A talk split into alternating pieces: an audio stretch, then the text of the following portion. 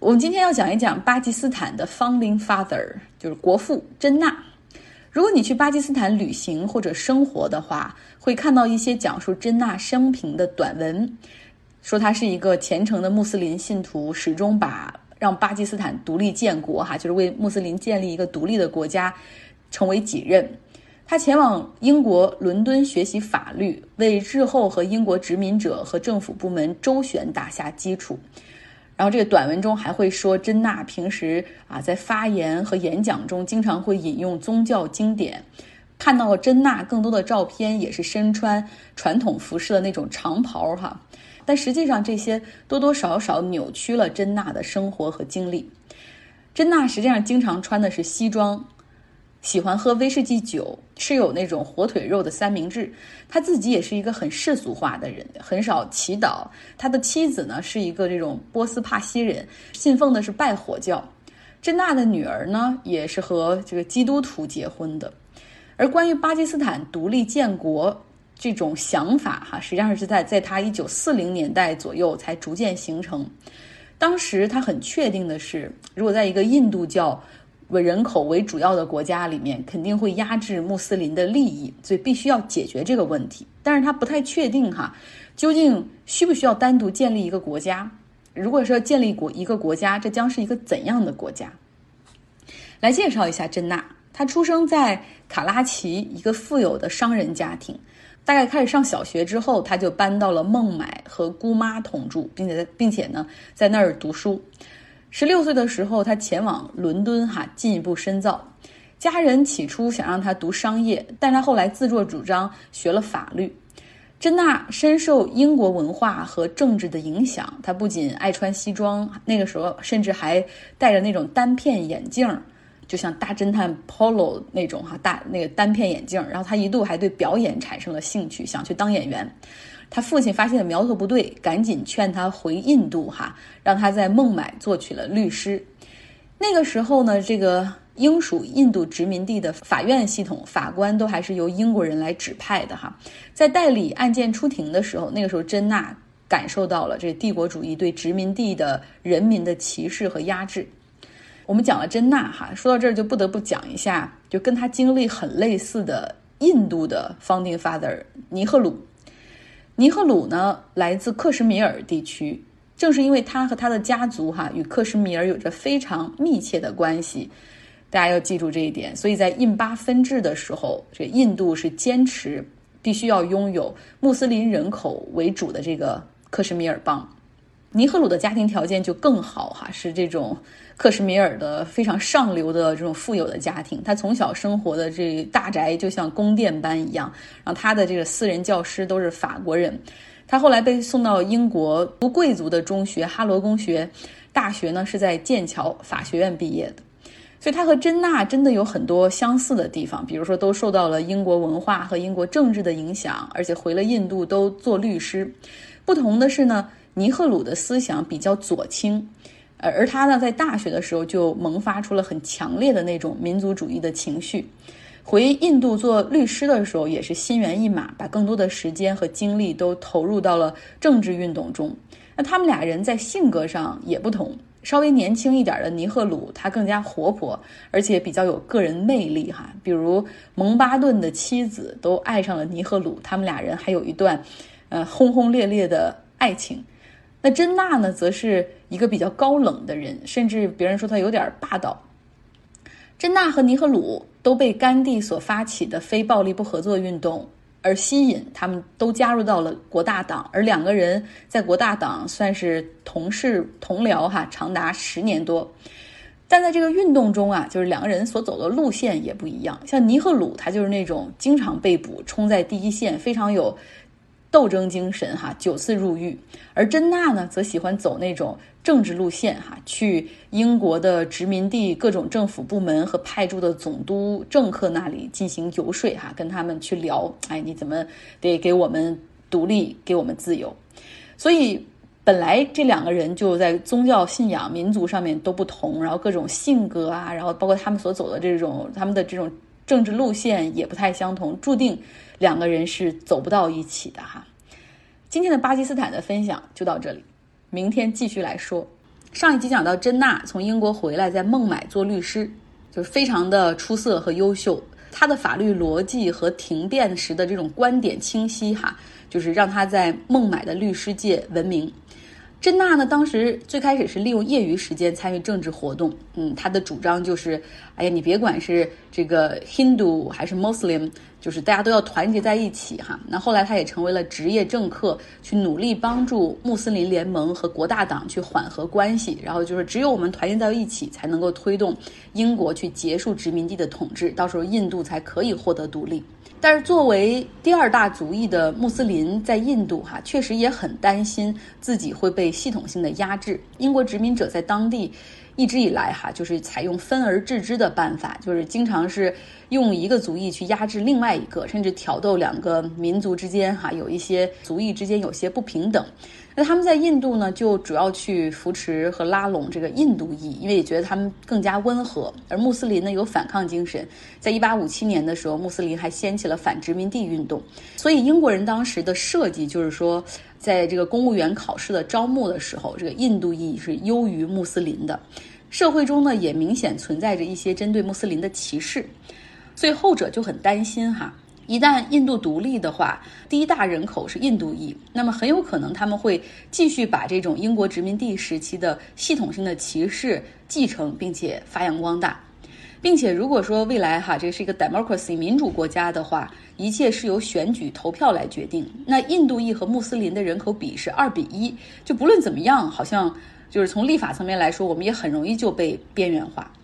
那当时呢，反殖民地统治的是这个 The National Congress 国大党，珍娜也在其中哈。但是久而久之就发现这中间好像不太对。国大党的标志是来自于印度教，当时他们讨论未来印度的国歌，也中间这个一些词儿也涉及到了印度教的神灵，包括甘地哈，他在对支持者。演讲的时候也很多谈到这个印度教的一些东西，还告诉大家说啊，你们要 worship cow，牛是一个神圣的动物啊，不要吃牛肉啊等等。然后珍娜很是苦恼。在一九二九年的时候呢，他这个一方面政治上感觉越来越灰暗哈，然后在生活中他也遭遇重创。他的妻子呢在巴黎自杀，他这时候就心灰意冷哈，结束了在印度的政治生涯，从国大党辞职，只保留了当时穆斯林联盟的名誉主席的 title，然后回到了伦敦，继续当他的律师赚钱。他的妹妹和他一起同住，然后帮助他照顾孩子。他们当时还在这个伦敦郊区的 Hamstead 买了大房子，雇了英国的车夫，闲暇时就四处的游玩哈。珍娜那个时候的收入相当于现在的大概年收入可以达到一百万英镑左右。他非常的喜欢去剧院里面看戏，然后喜欢谈论英国的政治、英国的文化，但极力回避在印度所发生的事情。一九三三年的时候，在一次宴会上。一个从英属印度的这个拉霍尔来的青年找到珍娜，对他说：“说您知道吗？现在印度的穆斯林们多么渴望独立建国吗？连名字我们都想好了，Pakistan。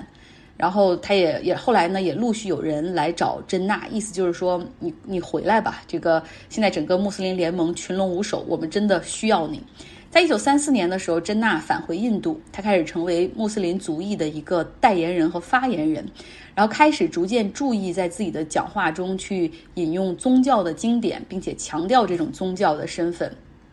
关于印度的穆斯林裔的未来的讨论，他起初的想法就是让这个穆斯林人口为主的这几个邦实现自治，但是遭到了国大党，尤其是尼赫鲁的反对，所以这把珍娜推向了独立建国的道路。他们甚至想说，在英国殖民者撤走之前，就要把巴基斯坦建立起来，然后确定好边界，防止说英国人一走之后就陷入内战和纠纷。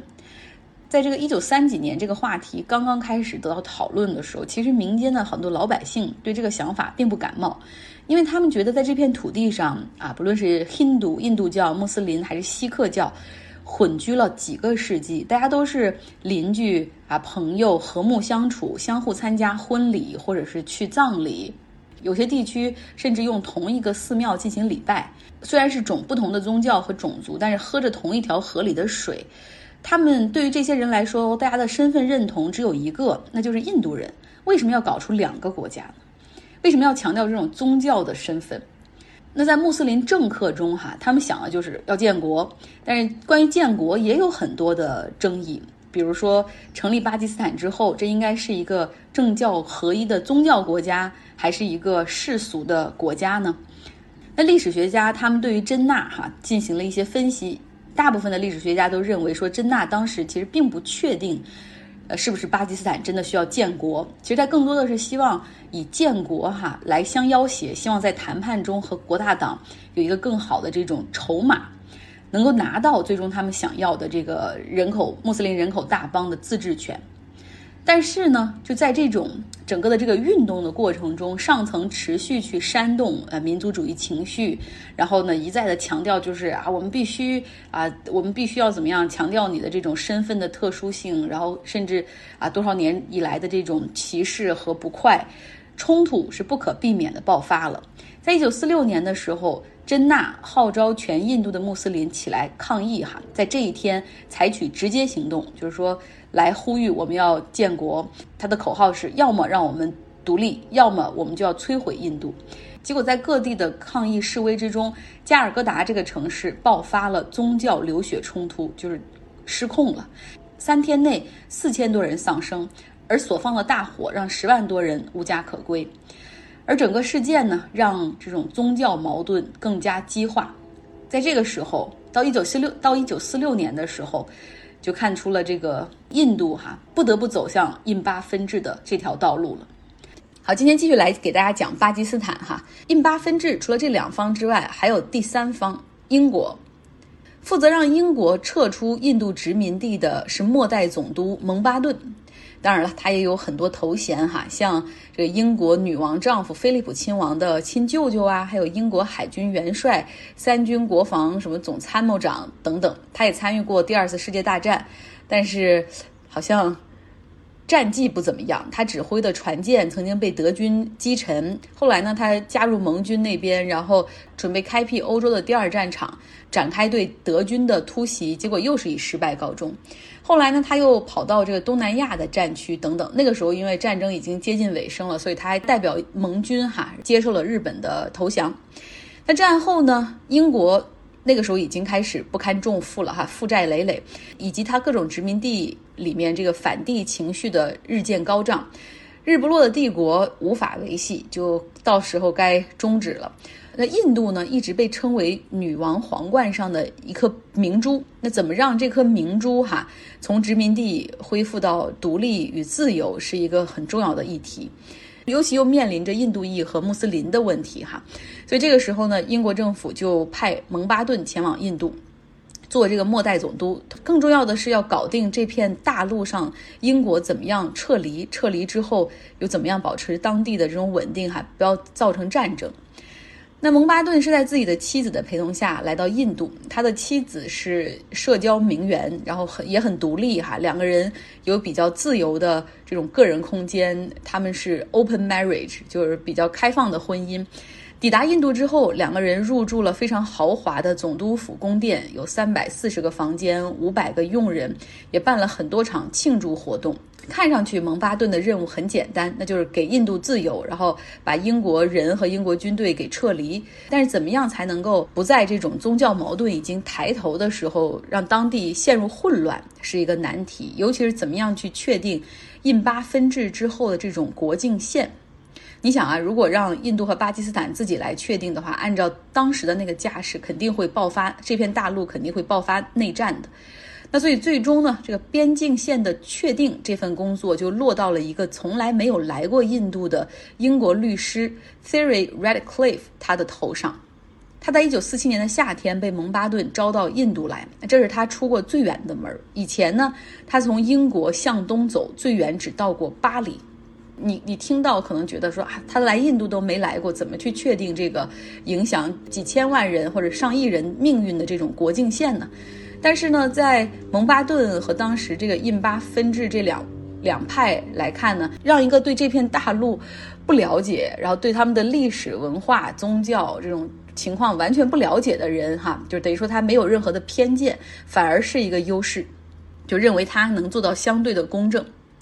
蒙巴顿把 Redcliff 请到印度来以后，好吃好住好招待哈，然后同时给他布置了这个任务，说四十天内，也就是五周的时间，你要搞定印巴边界线。这个边界线将划出穆斯林主要人口的地区为巴基斯坦的土地，这近乎是一个不可能完成的任务，因为英属印度的版图它是十分辽阔，而且人口稠密，有很多个民族哈。Redcliffe 他很清楚自己每下的一笔都会涉及到几万人甚至几十万人的命运。那他花时间最多的是在两个种族聚居的邦——旁遮普邦和孟加拉邦，他最难下手，因为这里是混居着印度教、穆斯林和锡克教，你很难画画出这种真正的一条线哈，就按照这个种族可以把这些人天然的分割出来。他大部分时间都是在办公室里，就是看各种地图文书哈，然后在这个案头工作，很少有机会去当地看一看。那旁遮普邦呢，实际上是穆斯林人口占百分之五十六，孟加拉邦穆斯林人口占百分之五十五，所以真的很难划分。啊，就是想来想去，最后都是实在无解的办法。到最后了，因为你他必须要赶快确定，因为眼看着巴基斯坦和印度都开始宣布独立了，干脆就是粗略的。把这两个邦一分两半儿，这个边界线在一九四七年八月十七号公布。当时巴基斯坦已经宣告独立三天，印度宣告独立两天。蒙巴顿在卡拉奇参加了巴基斯坦的仪式，然后又坐飞机前往德里，哈，要参加印度的这个仪式。当时在飞机上，他都能够看到这片土地上正在发生着最残忍的侵袭。就有一些人搬走之后，他们有有一些人的。家就甚至直接被烧了，然后好多人因为挤不上火车，拖家带口哈，沿着铁路线向另外的方向迁徙。旁遮普邦和孟加拉邦被分割，百姓是要根据你的宗教来进行一个迁徙。住在划给印度一侧的穆斯林可能要向北来进行搬家，那住在巴基斯坦一侧的印度裔还有锡克教要向南向印度来走哈。其实印度这边就还好，就是你可以。不一定非要去巴基斯坦，因为他们是一个世俗国家嘛，并不是以任何一个宗教为身份的。但是巴基斯坦这边呢，就是他强调自己是一个啊穆斯林的国家，所以他这边是驱赶的力度要更大。所以最终呢，总共是有一千四百万人口，最终总共是有一千四百万人被迫离开家园。饥饿、疲惫，后来有霍乱、疟疾，以及迁徙途中所发生的冲突、暴乱和屠杀，总共可能造成超过一百万人死亡。还有的史料里面说，大概会有大概这个死亡人数接近二百万人。确定这个边界线的英国人 Redcliffe 他呢最终是拒绝领这个项目三千英镑的酬劳，就是这个钱我不要，因为实在是不好意思拿。他回到伦敦之后发誓这辈子再也不会去印度。他说：“你能想象到我去印度吗？可能几千万人想着要找我来报仇，我我不会再去这个地方。”同时他说：“如果我有两到三年的时间，我可能就会把这个方案做得好一些，不会造成这样的悲剧。”听这期节目，大家可以打开地图看一下哈，当今的印度和巴基斯坦的版图。巴基斯坦和印度两个国家各有一个邦，叫旁遮普，这两个邦也是接壤的状态。那巴基斯坦这边的旁遮普邦，它的首府是拉霍尔，也是很大的城市，经济很好的地方。巴基斯坦这一边的旁遮普，基本上人口是一亿以上，也就是巴基斯坦人口的一半儿都在旁遮普邦。在印度这一边呢，旁遮普邦啊，现在为我们国内人所知道，就是知道哦，那个地方锡克教的人比较多。但在印巴分治的过程中，锡克教他们态度是怎么样的？其实他们是最不希望印巴分治，然后出现两个国家的，所以中间他们还一度啊，希望能够去弥合这种矛盾和裂痕，但是。不得已哈，最终呢，他们住在巴基斯坦一侧旁遮普的这种呃锡克教的人，也是向南，然后进入到印度这边的旁遮普邦定居生活。这段印巴分治边界线的确立以及大迁徙的这种历史哈，实际上是非常短暂，但是非常的苦涩，真的影响了很多人的生活和生命。如果大家对这段历史感兴趣的话，真的可以再去。就是我只是希望讲一个大概，然后你如果可以对这段历史感兴趣的话，就可以专门找一些书来看。这是我希望的。明天呢，我们要继续给大家来讲一讲这个印巴分治边境线的确定上面有两个雷区哈，一个是克什米尔，还有一个是孟加拉。明天我们来说。好，继续来讲今天巴基斯坦的内容。昨天我们讲了印巴分治中英国的角色以及蒙巴顿。哈，多说一句，蒙巴顿当时在印度和巴基斯坦相继独立之后，他不是两个地方的这种独立典礼，他都参加了吗？当时还坐飞机从巴基斯坦飞到印度。哈，他看到了数百万人流离失所的悲剧之后，当晚。他并没有为这片土地上所发生的一切感到难过或者陷入反思，反倒前往电影院去看了场电影。接下来呢，我们要说一下印巴分治中的两个 bug 雷区哈。今天来说克什米尔地区，这个是印度次大陆最北的地方，也就是位于喜马拉雅南部的山谷。在英国殖民地时期哈，这个地区是有自己的王室的，他们是对英国效忠哈。这个地区呢很有意思，这个人口普查显示，它的穆斯林人口占比百分之七十七，但是呢，上层尤其是王室，他们都是印度裔，这也包括我们之前说的这个印度的国父尼赫鲁，他老家就是克什米尔的这种超富阶层哈。那过去呢，穆斯林联盟在构想巴基斯坦这个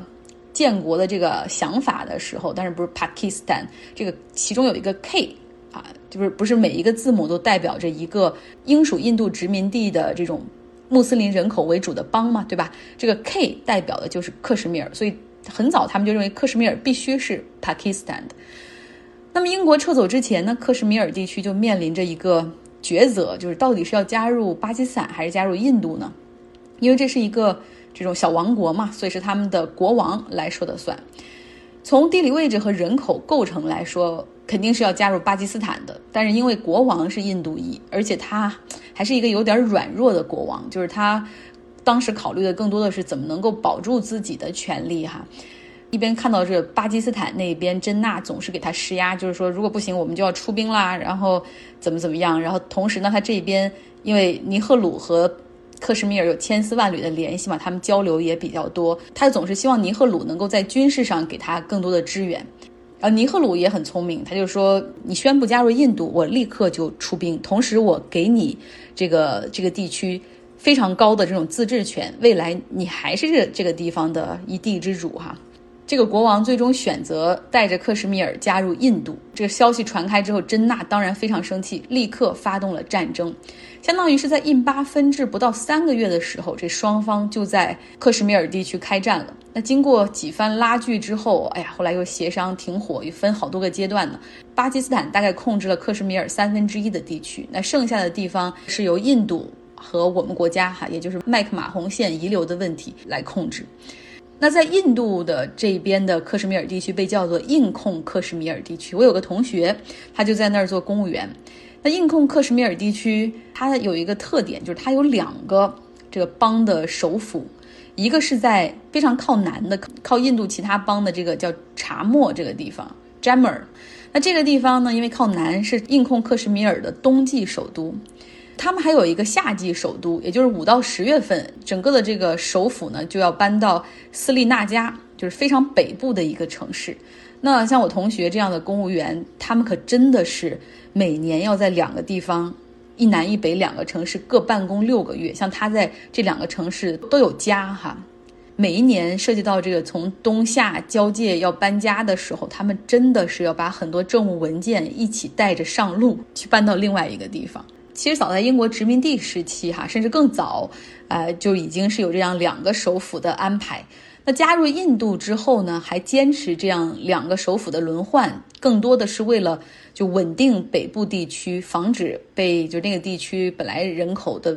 大部分的比例也都是穆斯林哈，防止被巴基斯坦趁虚而入或者策反。那么在整个印控克什米尔地区呢，百分之七十的人口是穆斯林，百分之二十八是。印度裔，那尤其是在去年的时候，印度决定取消克什米尔所拥有的自治权，就这个自治权实际上是法律哈，然后后来是直接被被莫迪给推翻了，所以可以想象这当地人是多么的失望，认为说原来从一开始这就是一场骗局，更加激化了当地的民众哈对印度中央政府的这种不满。要来说一说昔日的东巴基斯坦，也就是现在的孟加拉。孟加拉可能是我知道的这个世界上第一个外国的国家，很奇怪是吧？我大概三岁左右的时候，就刚开始有点意识。然后我四大爷就是我爸爸的哥哥，他的单位呢是做那种修桥造路的那样的建筑类的公司，然后就派他去孟加拉工作，要常住个几年。八十年代末啊，那个时候出国是一件很大的事儿，然后我们就一家人都坐火车去北京送他。然后我三岁就第一次去了北京，就是为了去送我的这个四大爷去孟加拉。那时候我还是个小孩儿，就觉得孟加拉这个名字好好有意思，所以我会说孟加拉拉拉拉拉。所以要给大家讲一讲哈。那印巴分治中的边界线确立了，我之前讲过，有两个邦很难，一个是旁遮普，另外一个是孟加拉。这两个邦因为就是这种各种民族的混居哈，最终都快到两个国家建国了，还没有确立下来，那不行，就简单的一分为二，印度和巴基斯坦就各在两个邦里各取一半。大家大家可以打开地图哈，找一下孟加拉现在的位置，印度西侧现在是巴基斯坦，而东侧就是当时的这个孟加拉邦。这两个地方在一九四七年印巴分治之后被统称为巴基斯坦哈，只不过这个。一个是西巴基斯坦，一个是东巴基斯坦。那你从地图上可以看，它们中间隔着一个印度，然后相隔的距离大概是两千公里。在东巴基斯坦，也就是孟加拉这个地方，它人口结构百分之九十是穆斯林，所以分家的时候它被纳入巴基斯坦，这也是理所应当。不过啊，除了宗教之外，就这片土地上，它有很多的独特性。人的人种是孟加拉人，它有独特的语言。文化和比较悠久的历史，所以基本上除了就是同信伊斯兰教之外，他们和西巴基斯坦的共同点就非常非常的少。而且呢，从人口上来看，东巴基斯坦和西巴基斯坦的人口相当，但是呢，这个整个巴基斯坦这个国家的权力又全部都在西巴基斯坦就旁遮普这边掌握着。那东巴基斯坦，也就是孟加拉这一边，它除了给人交税之外，并没有什么对这个国家的政策和发展没有任何的话语权，所以当地人也觉得不是很公平哈。那另外呢，这个孟加拉这个人种，他们的肤色要更黑一点儿，而西巴基斯坦这边主要是这个旁遮普那边，我说了一半的人都在都在旁遮普嘛，然后这边又是普什图人比较多，他们的肤色就要。浅一点，就旁遮普人还有点看不起孟加拉人，觉得那是荒蛮之地啊，就是野蛮人等等。那孟加拉当地的政府其实自然也对西边感到不满。曾经呢，有一年就是连续三个 prime minister 辞职，其实当时就闹得比较凶。但是后来巴基斯坦他就利用这个军事力量，然后派驻了很多的兵哈到当地进行高压的这种统治。大家想一下哈，在巴基斯坦这个国家里的国会，它直到一九六二年的时候才给东巴基斯坦这么大人口的一个地区一个议会席位。可以想象哈，当地的那种不满情绪以及自己的这种民族情绪也越来越高涨。那后来呢，东巴基斯坦就提出说，我们想要一个自治权啊，就是军事、外交都还是由巴基斯坦这个国家来控制，但是我们希望啊，可以独立的制定我们的政策，我们可以有自己的货币。然后税收也可以来独立支配啊，除了上交的一小部分之外，我们也想独立支配我们的税收。那当然了，这巴基斯坦是各种反对和阻挠。缓和之际，就是说，那你们先开始搞本地的议会选举吧。然后一边允许他们这么做，然后一边他们也努力的在扶持东巴基斯坦的各种势力，希望扰乱这个大选。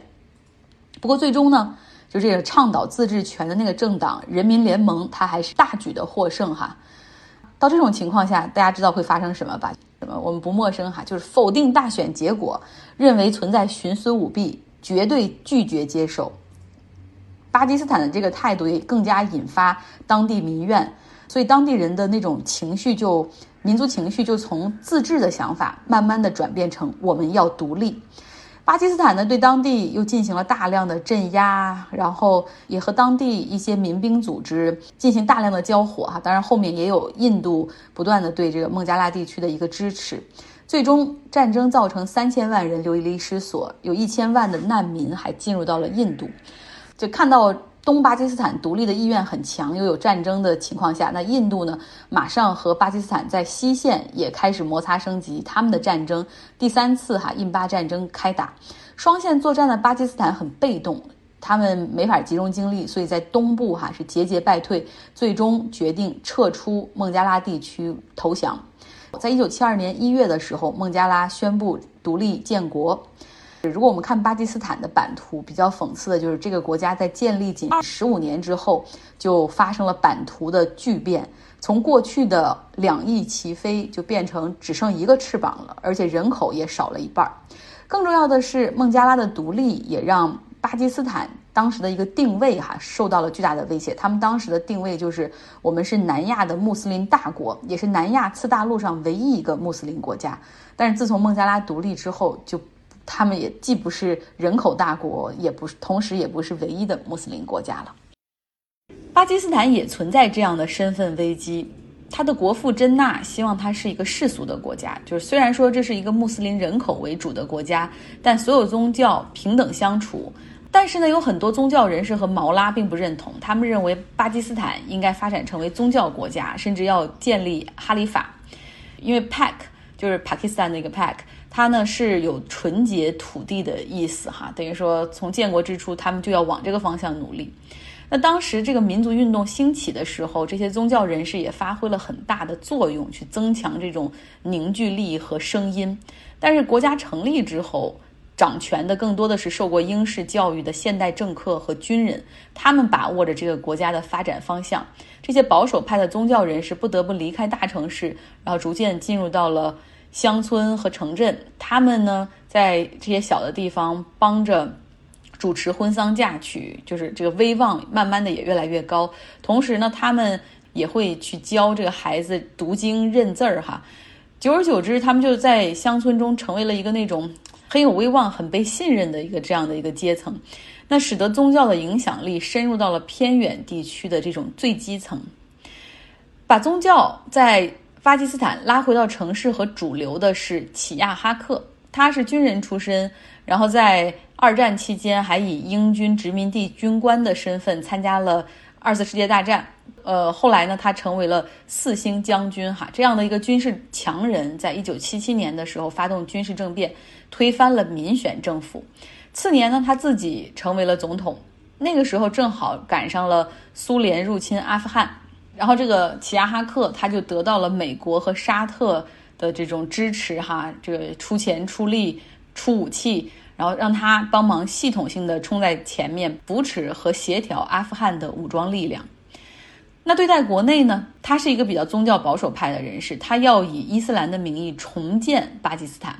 像过去女性。和男性地位平等，但是他执政期间，就是女性变成了二等公民。如果是上法庭出庭的话，他的这个女性的信用和他所举出的证据只能打五折来听。女性也开始戴头巾，尤其是出现在电视台的上面的女主持人、女嘉宾，哈，必须戴头巾。军营里开始请来宗教人士传播经典。那另外呢，他们本来法律中的很法律中刑法的部分很多就被。伊斯兰的惩戒法给取代了，公众场合可以进行鞭刑、实刑，那亵渎神灵也被很清晰的归纳，什么样什么样的是违法的，然后也算重罪，可以扔到监狱里几年。巴基斯坦到了一九七十年代和八十年代的时候，真的和真纳所希望的那个国家渐行渐远。好了，今天的节目就是这样，希望大家有一个愉快的周二。